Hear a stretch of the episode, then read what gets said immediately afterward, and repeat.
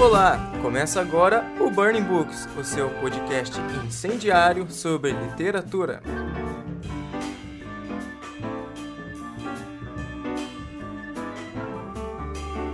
No episódio de hoje falaremos sobre um romance de ficção brasileiro publicado em 2014 que, antes de mais nada, narra no formato de diário uma história de amor. Para ajudar no debate, recebemos apenas a melhor pessoa possível para a tarefa, a própria autora, Luísa Geisler. Mas antes, vamos a um recadinho super importante. Já havíamos falado alguns episódios sobre a possibilidade de entrarmos em uma plataforma de apoio, e agora, enfim, o Burning Books possui um projeto no Padrim. Separamos várias recompensas para você, nosso querido ouvinte, que também quer fazer parte da família Burning Books. Basta acessar em www.padrim.com.br barra Burning Books. O link será disponibilizado também em nossas redes sociais. Sem mais delongas, o livro de hoje é Luzes de emergência se acenderão automaticamente. Então vamos ao resumo da obra.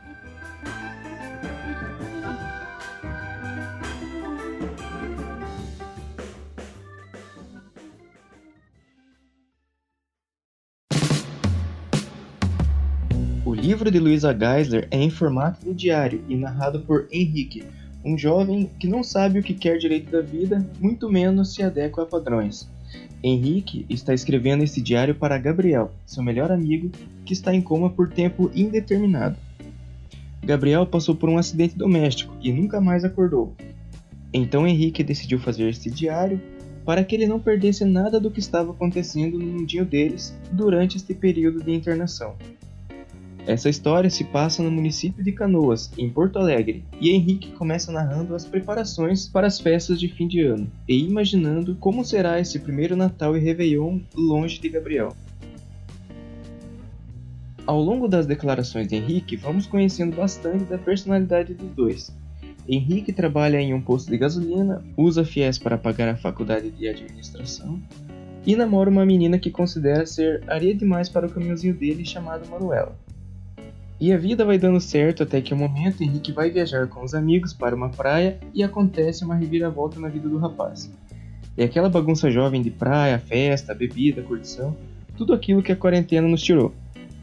Em um certo momento, após usarem alguns produtos diferenciados, os jovens vão juntando suas coisinhas e o Henrique sobra no rolê juntamente com outro cara. Então eles começam a se conhecer melhor. E é aquela, ninguém lembra de nada no outro dia, Henrique tinha ido sem Manuela, então estava meio perdido no rolê mesmo. Só dá graças que acordou bem no outro dia.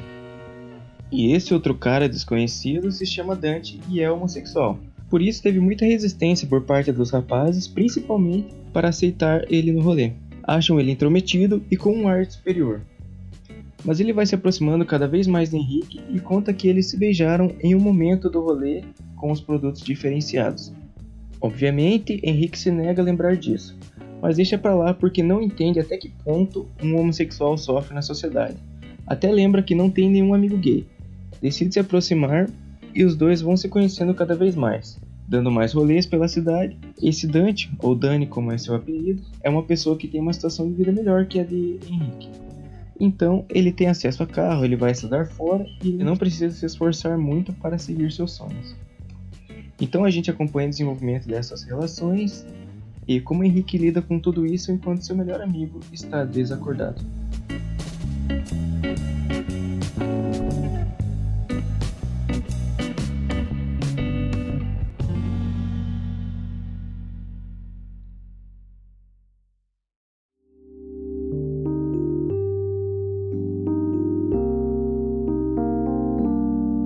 Esse livro ele tem uma narrativa em primeira pessoa destinada a alguém.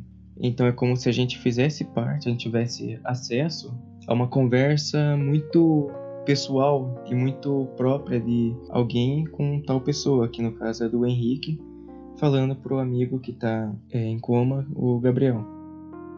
E a autora sabe lidar muito bem com é, tempo e espaço, de modo que a gente é bem inserido na história, a gente tem fácil assimilação do que é, é real, porque é tudo muito próximo, é tudo muito cotidiano. Eu imagino que o escritor contemporâneo sempre que ele vai fazer alguma coisa, vai fazer algum texto, um romance, um livro, enfim, que vá falar diretamente do período em que eles vivem, é um pouco assustador porque é, você tem muita liberdade. É, claro, tem é, coisas acontecendo na política, na natureza, na televisão, mas é tudo acontecendo há muito tempo, é, é muita informação que é, muito escritor contemporâneo acaba se perdendo e fazendo uma coisa muito básica. E não é o que a gente vê aqui. A Luisa Geisler consegue situar bem a gente num, numa cidade interior. Ela consegue é, nos mostrar como é a vida de uma de um menino que vive nas condições do que é o que o Henrique vive, por exemplo. E essa assimilação é, nos permite a entrar mais, é, mais fundo na história e trazer isso para o nosso cotidiano. E fica muito mais fácil. É, não é um livro que você vai ter que é, usar um dicionário, usar a internet para você entender os termos e entender as situações que ali são passadas, né? E por ela conseguir apresentar isso tão bem, fica tudo muito crível. E quando é tudo muito crível, você tem essa facilidade de aceitar essas verdades. Então a Luísa traz um, um livro muito gostoso de ler, um livro muito tranquilo de você ler. Ele é super é, recomendado para o público jovem, assim como outros que ela fez, tipo o Enfim Capivaras, né, que ela fez especialmente para o público mais jovem. Outra questão importante é que esse livro ele é, ele é vendido como é, do gênero LGBT, só que ao contrário do que os gêneros tentam empurrar para um público, ele não é um livro LGBT que mostra lutas LGBT. Então a Luísa não teve essa, não pensou em ter esse timing de ah, é um livro LGBT, vou colocar LGBTs vivendo normalmente a vida deles e mostrando esse lado mais social desse público. Então temos esse livro todo em formato de diário, onde o Henrique está escrevendo, ele coloca a data, ele coloca dia e coloca a cidade que ele está. Daí a gente tem uma pequena mudança quando ele vai para a praia. Só que a partir do dado, em certo momento do livro, é, a gente só vê datas, a gente não vê mais lugar, porque parece que a relação dele com o Dante tá tão, tão importante, tão viva, que meio que não importa o lugar. Ele vai, a gente vê também uma certa frequência, né, que ele vai visitando o amigo no, é, no hospital. Então dá pra ver que em momentos tipo no começo, o Réveillon, Natal, que são festas importantes, ele tá lá sempre com o amigo, ele tá sempre procurando passar pro amigo o que tá acontecendo e o que tá é, e o que é importante para eles saberem no caso, né? E é um livro que nasce de uma ideia tão básica e tão bonita, né? Você é, ver um amigo que está impossibilitado, você escrever tudo o que está acontecendo para quando ele acordar, ele não ficar perdido. Então, é um livro que traz muito esse sentimento de, de compaixão, fora os outros sentimentos, né, que ele desperta na gente. É, a gente sabe que o Henrique ele namora a Manuela, que ela, eles têm é, esse relacionamento faz dois anos já. Só que é, a Luísa vai oferecendo elementos que você não fica, você não consegue escolher um lado. Então vai ter momentos que você vai ter dó da Manuela, vai ter momentos que você vai ter dó do, do Henrique. É, vai ter momentos que você para e pensa, até se o Gabriel tivesse aqui, é, as coisas poderiam ter sido diferentes, tanto na praia, tanto no, na situação do próprio Henrique como Dante mesmo. E o bacana disso é que a Luísa coloca esse personagem como alguém que não se define, alguém que não sabe o que é ainda. Então a gente vai vendo ele se descobrir e ao longo do, da leitura e mesmo assim ele não se assume. Ele se descobre e não se assume, porque até para ele isso é uma dúvida.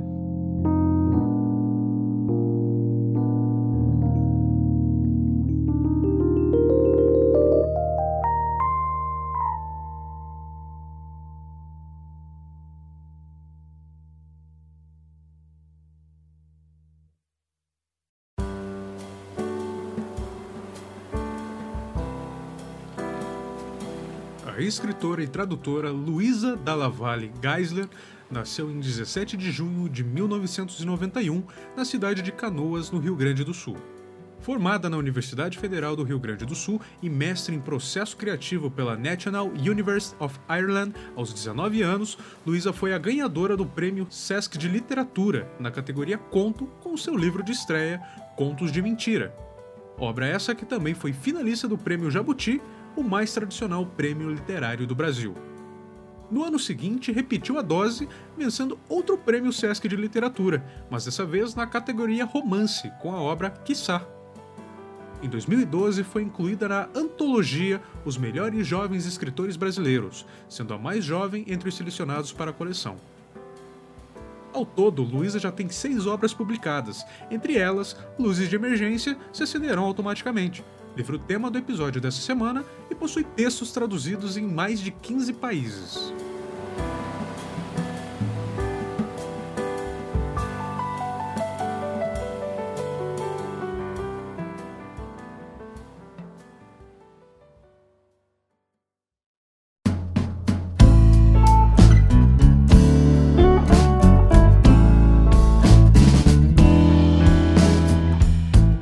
Para o debate de hoje eu recebo aqui ninguém menos que a própria Luísa Geisler.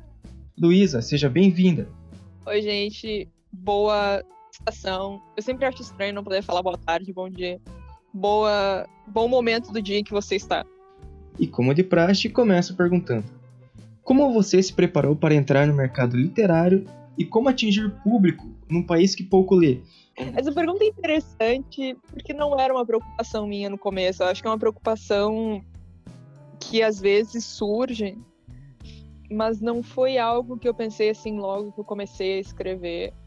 Um, o meu processo de publicação foi um pouco mais orgânico do que eu acho que as jornadas tradicionais de pessoas que vão atrás de publicação. Porque assim, eu escrevi quando eu era pequena, eu era super uh, prolífera, fazia livros e ilustrações e era cantora e bailarina em todas as coisas ao longo da minha adolescência eu escrevi mais um pouco, em parte eu escrevia muita fanfic, em parte não, em parte eu escrevia, sei lá, tentava emular vários autores. E logo que eu saí do ensino médio, eu entrei numa oficina de criação literária, aqui em Porto Alegre, que é bem reconhecida, que é a Oficina de Criação Literária do Luiz Antônio de Assis Brasil, uma oficina que já tem seus 35 anos. E nessa oficina, alguém me falou do Prêmio Sesc de Literatura, que é um concurso de originais. Então, tu manda teu livro já escrito e se ele ganha, esse livro é publicado pela Record, que é uma editora grande de circulação nacional, com, enfim, várias coisas legais do SESC que acontecem por conta disso. E eu acho que se eu não tivesse ganhado o prêmio SESC de literatura, eu não teria sido autora. Porque o prêmio SESC ele funciona com pseudônimo, né? Ele funciona com nome falso.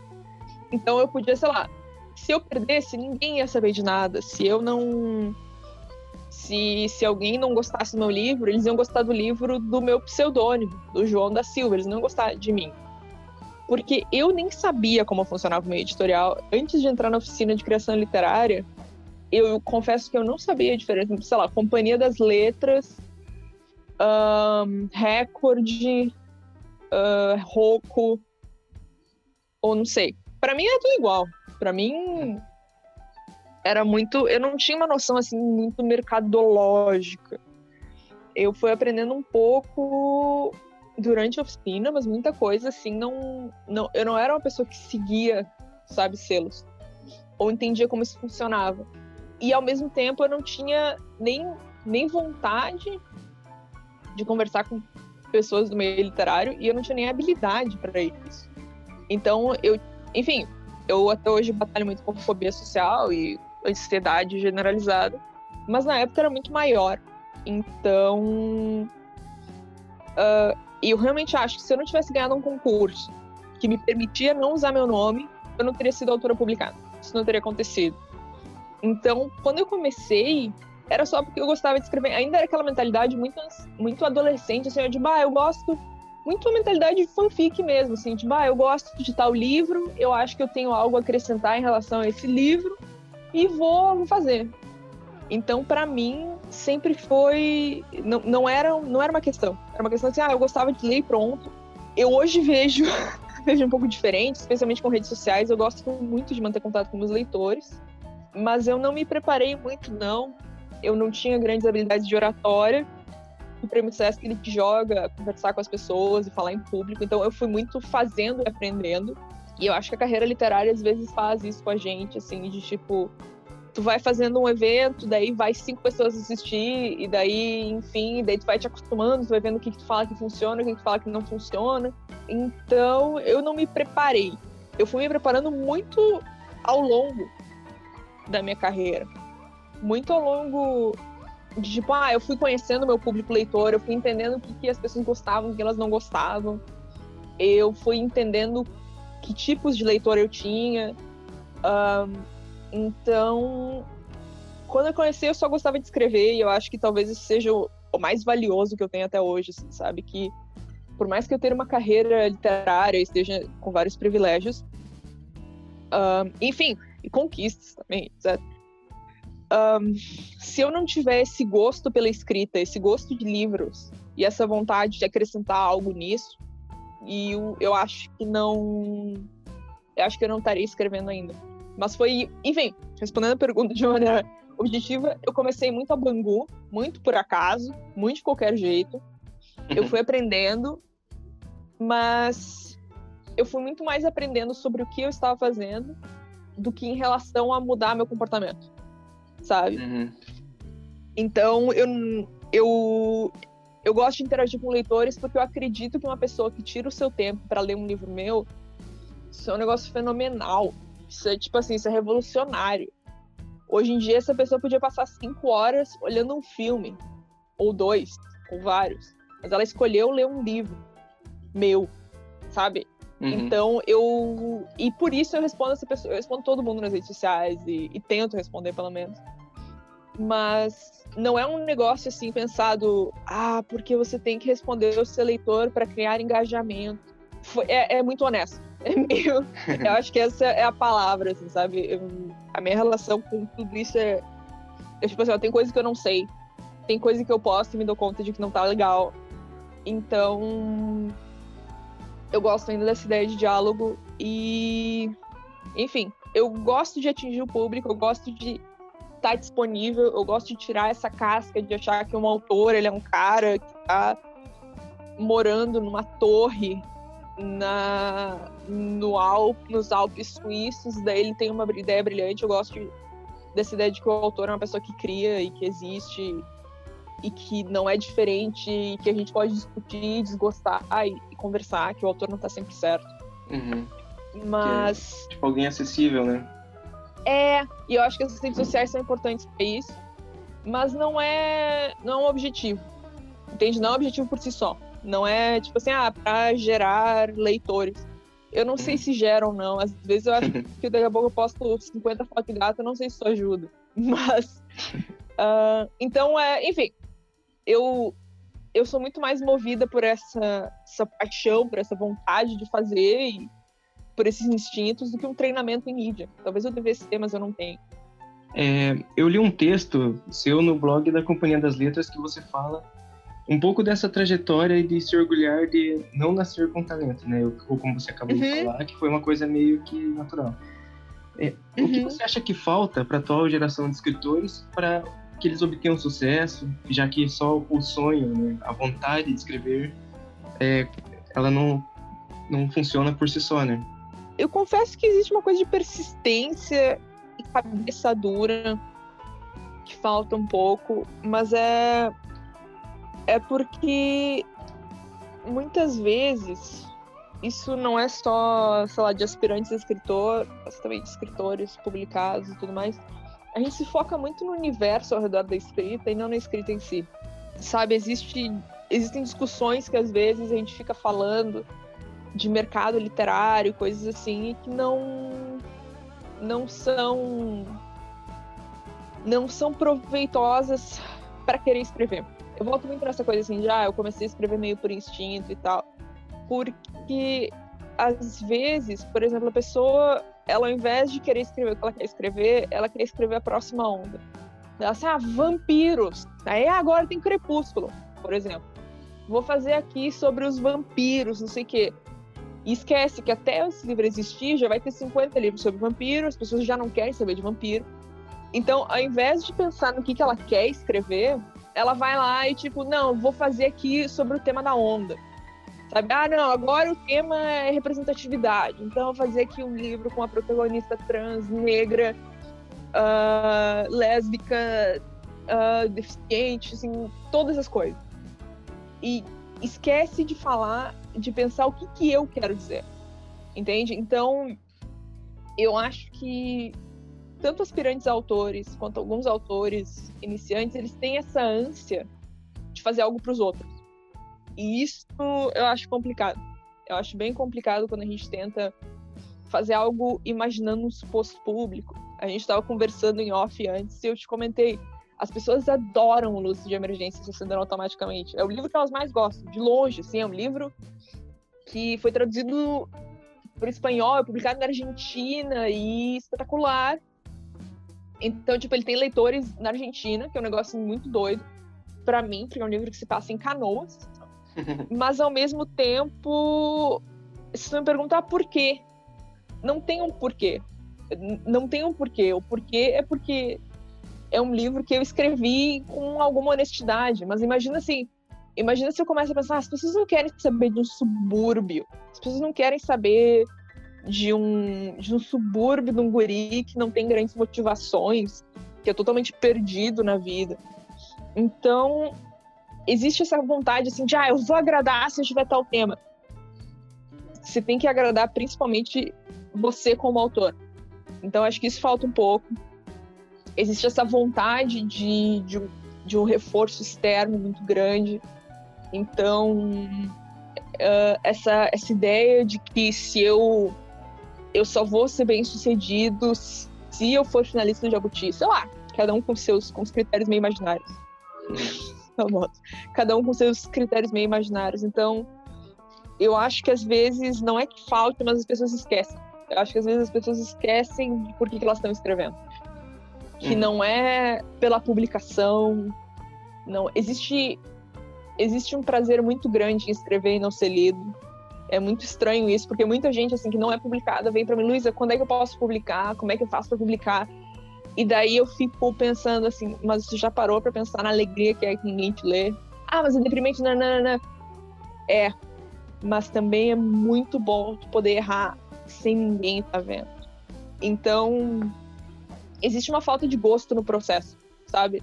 Uhum. E, e essa falta, assim, de um, de um porquê muito central, assim, de, eu gosto de livros, eu gosto de escrever que, que permite que a trajetória seja longa como tem que ser, ou duradoura como tem que ser, e, e ah, vai ser difícil no começo, vai, vai ser um inferno, vai ser um saco, vai fechar todas as portas. Um, para mim, todo o tempo tem porta fechando na minha cara. Uh, então. E é, e é sempre para isso que eu volto. Porque se eu perder essa faísca, assim, essa vontade de escrever, eu não vou escrever não há dinheiro, não há prêmio, não há, sei lá, publicação, de adaptação que vai me fazer escrever. Então, às vezes, a pessoa que não é publicada, está começando, ela está tão próxima disso, ela escreve realmente muito baseada nisso, e, e, e ela escreve, tipo assim, ela tá tão perto disso que ela escreve, esquece de como isso é importante. Porque às vezes, quando tu vai crescendo na carreira, tu fica assim, iludindo com essas coisas além literários. Então, isso parece pouco importante, mas é essencial. Então, não é. Eu não sei se respondi a pergunta, mas o que eu quero dizer é que é, é necessário ter uma relação forte com por que, que eu estou escrevendo, por que, que eu estou escrevendo o que eu estou escrevendo. E meio uhum. que foda-se os outros quando. E, e, ficar metralhando e mandando texto, melhorando o texto e mexendo no texto. Que uma hora a oportunidade certa vai encaixar com o texto certo geralmente, assim, ah, geralmente não passei no edital tal. É porque não tinha que passar. É porque teu texto não se encaixava no edital tal e pronto. É porque teu uhum. texto não ia se beneficiar disso. Assim, tipo, ah, um, um agente não quis me representar, não sei o quê. É porque o agente não ia te beneficiar, sabe? Porque esse encaixe não aconteceu, mas vai acontecer. Outro agente vai e esse encaixe vai funcionar bem. Então, esse, esse lado externo, assim, ele é muito maleável, ele muda e, e, e meio que foda-se isso, o importante é escrever. Eu queria saber se você acha que existe uma romantização do ser artista ou a literatura meio que já era e a gente só vai ler o que já leu no passado. Quer dizer, o que escreveram no passado. Né? Uh, eu acho que eu não vejo uma dualidade nisso. Eu não vejo que ou a gente romantiza ou a literatura tá morta. Sabe, eu acho que tem, tem bastante coisa no meio. Uh, não sei se necessariamente as duas coisas estão tão juntas, assim. Mas um, eu acho que existe uma romantização no ser artista, mas é uma romantização que às vezes pode ser muito pejorativa, especialmente se a gente pega muitas coisas de governo, existe uma ideia de que o artista é vagabundo. Só que ao mesmo tempo, quando surge a pandemia, o que tá todo mundo fazendo tá vendo Netflix. E quem, quem escreve o roteiro da série da Netflix é a roteirista, que é a artista. Ah, eu tô ouvindo música. Quem é que faz a música? Entende? Então, muitas vezes, uh, eu tenho a sensação que a pandemia ela foi boa para lembrar as pessoas de que os artistas têm um trabalho de extrema utilidade em manter a sanidade alheia. E uhum. nossa também. Um, então, acho que existe uma romantização, mas uma romantização que nem sempre é positiva. Existe uma romantização de que artista é vagabundo, ou também de que não é trabalho. Então, por exemplo, não tem que pagar bem, ou ah, eu vou piratear o livro, ou ninguém chega para um médico e fala para ele fazer uma cirurgia pela paixão que ele tem pela profissão. As pessoas sabem que o médico estudou e realmente melhorou sua carreira ao longo dos anos. Então, eu acho que existe uma romantização que nem pode ser pejorativa. Um, sim. Sobre a literatura estar morta, porque sempre leremos autores do passado. Não sei. Eu acho que ela tá morta se a gente pensa nos critérios de literatura como autores do passado. Acho que se a gente pensa na literatura como um negócio feito em livro e a gente pensa nessa literatura do autor na sua torre de marfim, com certeza ela tá morta. Porque a literatura hoje, ela é feita em grupo do WhatsApp. Tem, eu fui em escola assim, tipo, meninas que fazem fanfic em grupo do WhatsApp. A literatura agora é feita em poesia slam. É outra coisa, mas não tá morta Uh, se a gente pensa que o que é literatura é só o que está sendo, o que, enfim, literatura é só Machado de Assis, realmente está morta. Hum. Mas a visão que se tem de literatura é uma visão morta, então. Mas se a gente acompanha o que está sendo feito agora, se a gente acompanha uh, pessoas fazendo poesia no Instagram, e eu nem estou dizendo que sempre é bom, mas ela está viva. Então, não acho que está morta. Acho que sempre vai haver literatura, porque a literatura ela de certa forma é uma necessidade de expressão. A literatura nada mais é do que a gente desenhando aquelas cavernas, do que aqueles desenhos em caverna, sabe, de, sei lá, 100 mil, não sei, 100 mil, 10 mil anos atrás, sabe, que uhum. os tem uma, uma ilustração que eu gosto muito, que é de cavernas e os e não, não se sabe o motivo, mas os homens das cavernas, eles faziam um dos primeiros desenhos são desenhos ao redor da mão, sabe aquele desenho que se faz na escola até, uhum. sabe que contorna a mão. E esse é um desenho muito comum. E eu acho que de certa forma isso é literatura, que é essa vontade de dizer eu sou humano, eu tô aqui. Então, acho que nunca vai estar morta. Não tem como estar morta. A gente uhum. precisa da arte, a gente precisa se expressar. A gente precisa ver que, ah, eu tenho cinco dedos e Flor tem cinco dedos. E a gente precisa desses painéis com várias mãos. E a literatura são esses painéis. Você chegou a trabalhar com tradução também, né? Você é tradutora e escritora. É, uhum. você acha que o mercado ele só tem espaço para essa para a galera mais multitarefa? Uh, sim, eu trabalho como tradutora literária e eu inclusive pago minhas contas como tradutora literária. Eu escritora e ser escritora me traz diversas oportunidades e coisas financeiras, mas eu pago minhas contas com alguma regularidade como tradutora literária. Não é. Eu, obviamente, faço oficinas e faço alguns serviços literários uh, que envolvem literatura, mas eu não vivo de escrever. E isso é até uma pergunta interessante, porque esses tempos eu estava fazendo um texto para o blog da Companhia das Letras, que acho que não foi pro ar ainda, mas é com. Mas aí eu tava falando dessa coisa assim de mitos que as pessoas acreditam sobre escrever. Hum. E aí eu falei alguma coisa tipo, ah, as pessoas acham que vão ganhar muito dinheiro escrevendo. Aí eu casualmente sou, sou amiga do Rafael Montes, a gente publicou o primeiro livro no mesmo ano, assim, 2011. E a gente conversa muito, assim. Eu, eu brinco que eu conheci o Rafael Montes antes dele ser famoso. E nisso. E o Rafael, hoje ele é best-seller, vende 20 mil exemplares e tudo mais, escreve policiais. E, e eu me lembro que eu fui até Rafael e falei: Rafael, dá pra viver de direito autoral? Tu vive de direito autoral? E ele me disse que não. Ele disse: Ah, vive de várias. Aí até me explicou assim com, com mais intimidade como é que funcionavam as finanças dele. Mas a pergunta só objetiva que eu queria, tipo assim, tu vive de direito autoral? Resposta: não.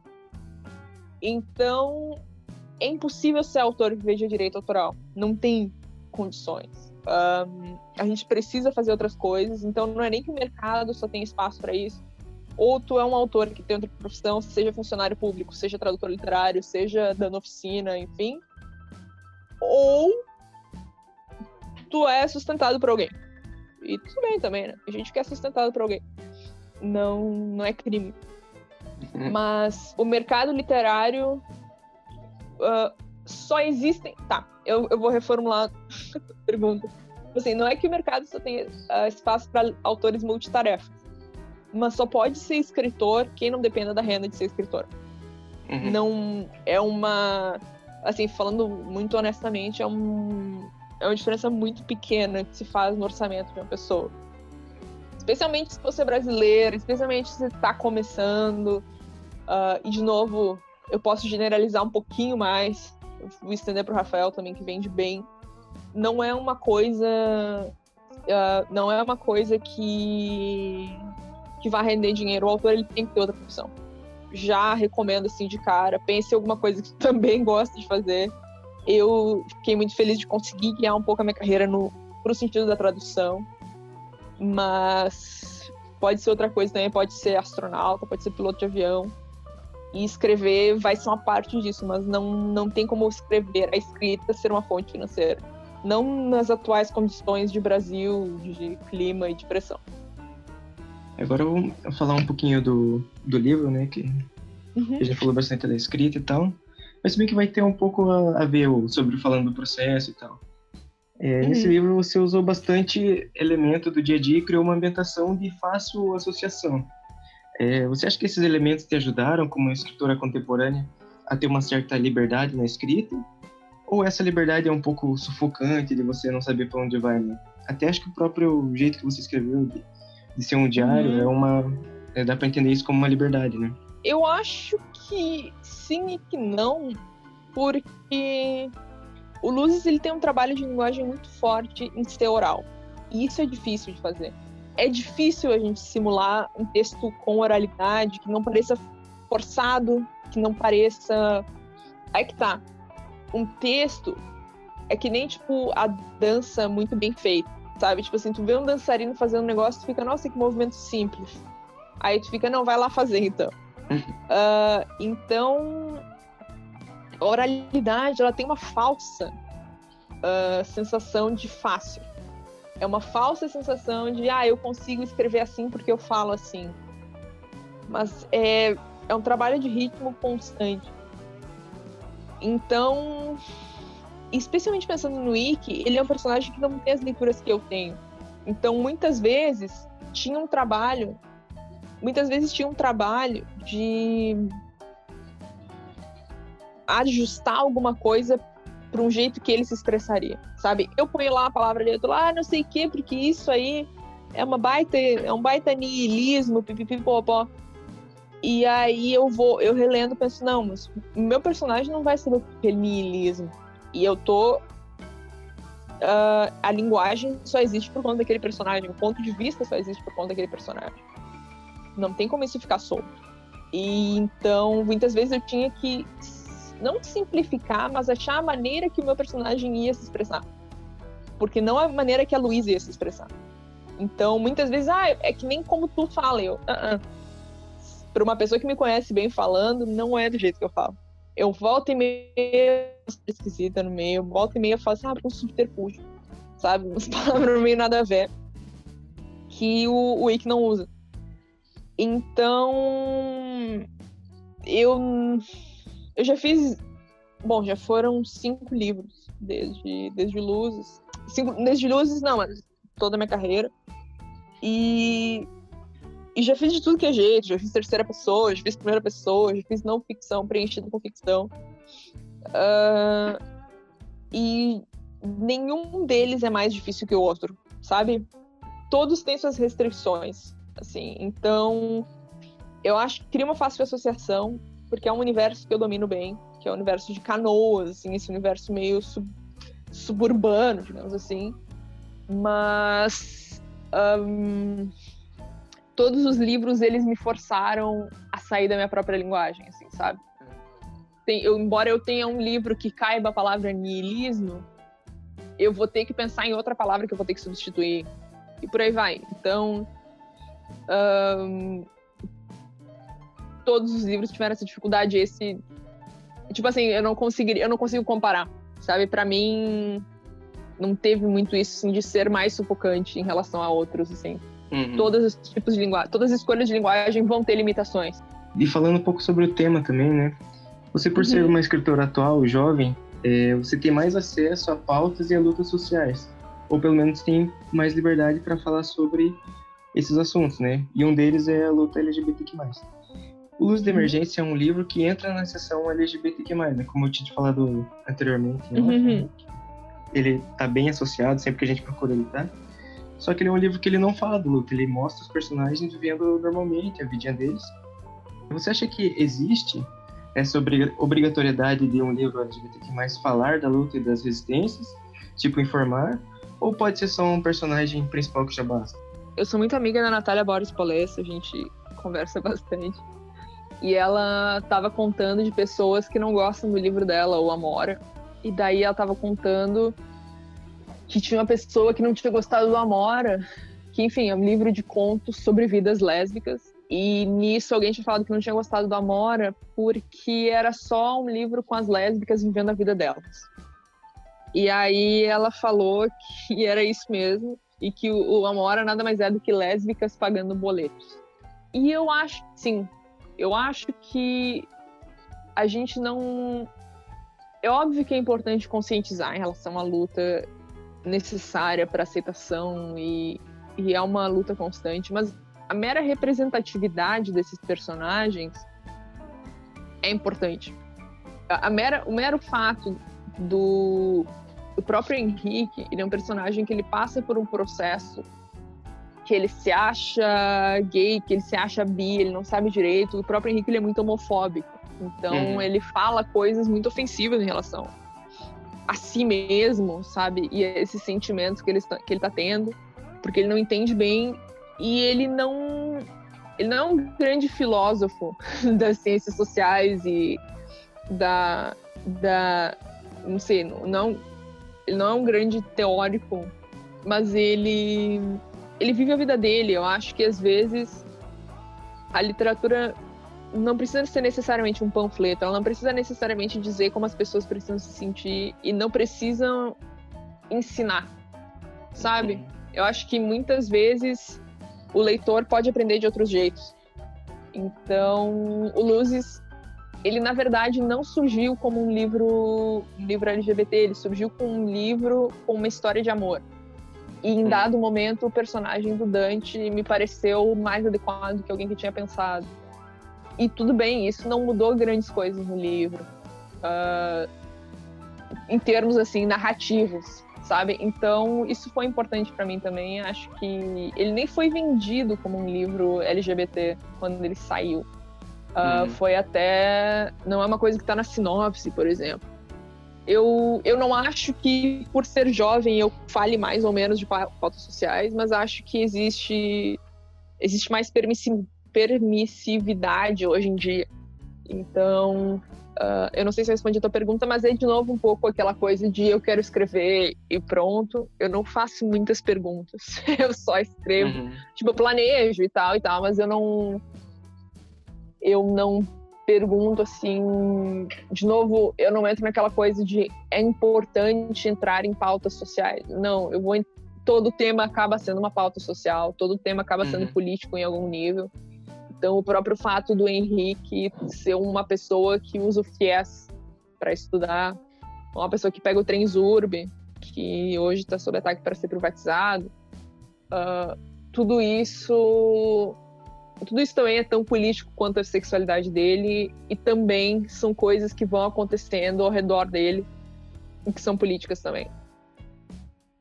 Como você decidiu colocar isso num, num texto? Quando pensou, tipo, quando você estava escrevendo, você não pensou, putz, será que vai parecer que eu estou fazendo talvez uma propaganda para alguma, pra alguma ideia, para algum, algum tipo de regime, talvez? Nossa, eu nunca só... tinha pensado nisso. Assim? Não, porque o FIES tá ali por uma questão de realismo. Uhum. Porque o Henrique, ele não veio de uma família abastada, digamos assim. Então, pelo menos no meu desenvolvimento do personagem, para ele estar na faculdade, ele provavelmente precisaria de algum tipo de auxílio. Uhum. Ele não teria dinheiro para estar numa faculdade particular, ele não teria como estar na faculdade federal com seus horários malucos e um vestibular mais complicado, mais exigente. Então, o FIES surgiu como uma solução de como essa pessoa pode estar na faculdade, sabe? Uh, me pareceu assim que ele não vem de uma família que disporia do que. Eu não sei o que é uma mensalidade numa faculdade hoje. Uh, mas não disporia de, sei lá, digamos que seja 500 reais. Realmente não sei. Porque depende do número de matérias, depende de uma série de coisas. Uh, ele não disporia de 500 reais assim para vou estudar aqui teoria da contabilidade. Então, eu acho que veio muito disso, assim, veio de um aspecto de realismo. Não veio uhum. não veio de uma escolha política, assim, não até porque eu nem sou, nem era tão engajada assim. Hoje eu penso assim, ah, o FIES realmente governo PT, não sei o que, não sei o que. Mas na época não é. o que me ocorreu era esse personagem não vai ter condições de estar na faculdade, não vai ter dinheiro e o que me parecia lógico era que ele conseguisse um fiasco. Mas enfim, uhum. poderia ser outra coisa, assim, mas não é. Não foi uma associação que eu fiz na hora, não. E agora, tu falando, me ocorreu. Na verdade, eu, ah, é. né? Uma coisa bem ligada ao Haddad e tudo mais. Uhum. Mas não foi. Na hora, não foi. Então, você tinha falado antes lá que não entendia o porquê das pessoas gostarem tanto do Luz de Emergência. É, eu acho que talvez tenha um pouco a ver com essa situação de você usar muito elemento de fácil associação, tipo FIES mesmo. Uhum. E de ser algo tão, tipo, tão real, assim, sabe? Tão é, contemporâneo, tão nosso ali. É, um, é uma vida. É uma vida atual, sabe? Eu acho que isso, essa associação de da ficção com o real que faz as pessoas é, entrarem de cabeça em qualquer vertente artística, seja cinema, literatura, música. Eu acho que são essas associações, né? Essas coisas que já ah, fazem parte da nossa vida. Ah, obrigada. Isso é importante para mim, que as pessoas saibam que as histórias delas são tão meritosas de histórias quanto uma história de uma rainha vitoriana, sabe?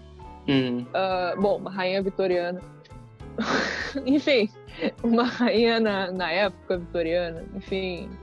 Ai, enfim, me expressei meio mal, mas nada. Ou que, enfim, meu gato tá miando no fundo, tá uma bagunça. Uh, mas as pessoas, elas esquecem que a literatura sempre foi contemporânea em algum momento. Madame Bovary, em algum momento, se passou na França atual, sabe? Uhum. Ah, pega o Grande Gatsby Great Gatsby, não sei como traduziu, ficou tra tra tá traduzido, mas tipo, o Grande Gatsby já foi um retrato daquele momento. Uhum. Então, as pessoas às vezes esquecem, porque a gente faz livros que se, a gente lê muito livro que se passa no exterior, a gente lê muito livro que se passa no passado. Então a gente fica achando que a nossa época não é interessante e ela é interessante. Então, uhum. por mais que eu acho que existe muito valor literário em fazer tanto romance histórico como ficção científica e tal, tal, tal, tal um, acho que eu acho que é importante as pessoas também terem em mente de que as suas próprias histórias são, são meritosas. Eu não sei se meritoso é uma palavra, mas uh, são valiosas, merecem, são merecedoras, isso, meritosas, merecedoras são merecedoras de literatura, sim, e. Enfim. Uhum. Não, mas eu acho que é, que é bem isso mesmo que você falou de, do momento passado já foi, já foi atual em algum momento, né? Sim, e já, já foi, já teve gente achando brega, já teve gente que achou uhum. Beatles ruim e tal. então, esses movimentos culturais acontecem. Agora eu queria que você falasse uma mensagem de esperança para os jovens escritores e leitores e que você dissesse o que eles precisam hoje, já que falando um hum. pouco disso que a gente acabou de falar, né, de é, putz, parece que o momento que eles viveram era mais legal. E o que a gente tem hoje em dia? Bom, pandemia. A grande mensagem que eu tenho é que vai ficar tudo bem. E isso vale para tudo na vida de vocês. Um, ou se não vai ficar tudo bem, vai melhorar, pelo menos. Mas um, eu acho importante lembrar disso. Assim, as pessoas existem existe um certo imediatismo nas coisas. Assim, eu tenho muitos ex-alunos, assim, às vezes a gente conversa muito, e existe essa coisa assim de, ah, eu não fui chamado para aquele negócio. E parece que porque não foi chamado para aquele negócio, essa pessoa não é um bom escritor e ela nem devia seguir carreira literária. Enquanto não é isso. Existem. Existem processos. Uh, então eu, eu, eu, lembraria isso e, e um pouco essa coisa que a gente comentou antes de querer escrever de lembrar por que tu quer escrever. Sabe? Eu muitas vezes penso numa Luísa adolescente e penso assim: ah, esse livro teria funcionado para ti naquele momento. Uh... Então. Uh, eu acho que eu iria muito por aí. Sabe? Tipo assim, fica calmo, não precisa ter pressa. Publicar não vai solucionar seus problemas. Publicar não vai fazer ganhar dinheiro, publicar não vai fazer ganhar, não sei, o amor uh, em sete dias de ninguém. Então, uh, é importante saber curtir a jornada, mais do que esses objetivos, assim. Então, o editar um texto, assim, ah, é chato, é chato. Ah, não sei o que, é. Ah, não gosto. Mas é mas quando tu olha o processo na sua completude, tu vê que, poxa, aquele um dia que eu editei foi importante, assim como aquele outro dia que eu editei também foi importante. Então, aproveita, tipo assim, se motivar muito naquilo que está acontecendo mais do que, tipo assim, ah, quando eu for publicado pela editora tal. Eu acho que isso que é importante, assim, lembrar porque quer escrever e por e esquecer que o resto é muito mais acessório. E vai ficar tudo bem. Não levar essas, tipo assim, negativas a sério. Tem gente que odeia Machado de Assis, tem gente que odeia. Não sei. Pega qualquer, nenhum autor é unanimidade, não adianta tentar agradar todo mundo. É claro que existe alguma coisa de técnica que se pode melhorar, mas uh, não vamos agradar todo mundo nunca.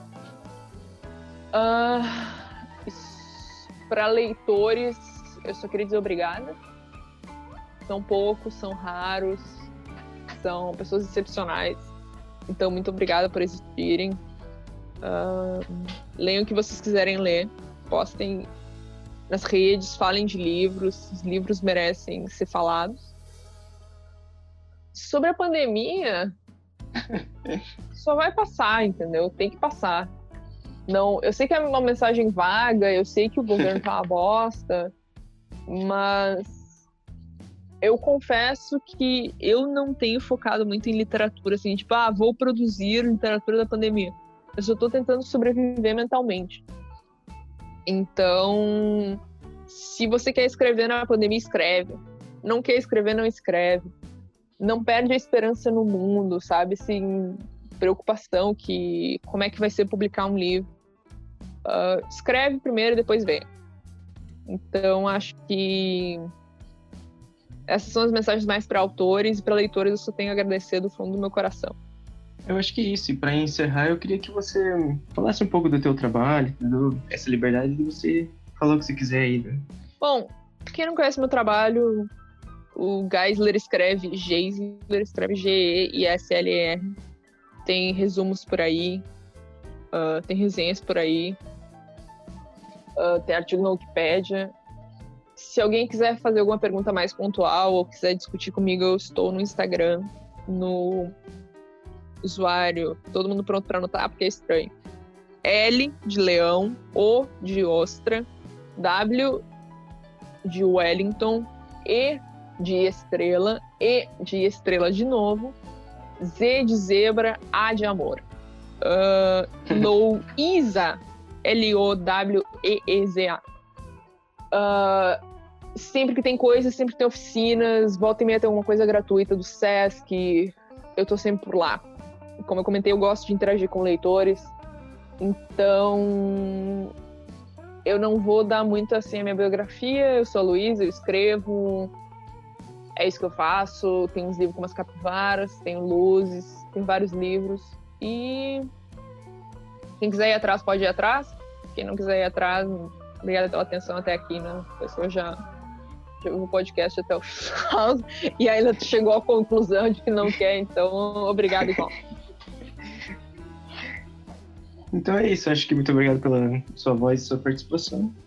Eu que agradeço, gente. É sempre uma alegria poder falar de livro e, enfim, poder prestigiar um leitor, na verdade. Todo leitor merece ser prestigiado pelo, pela sua leitura, então eu fico feliz de poder fazer alguma coisa.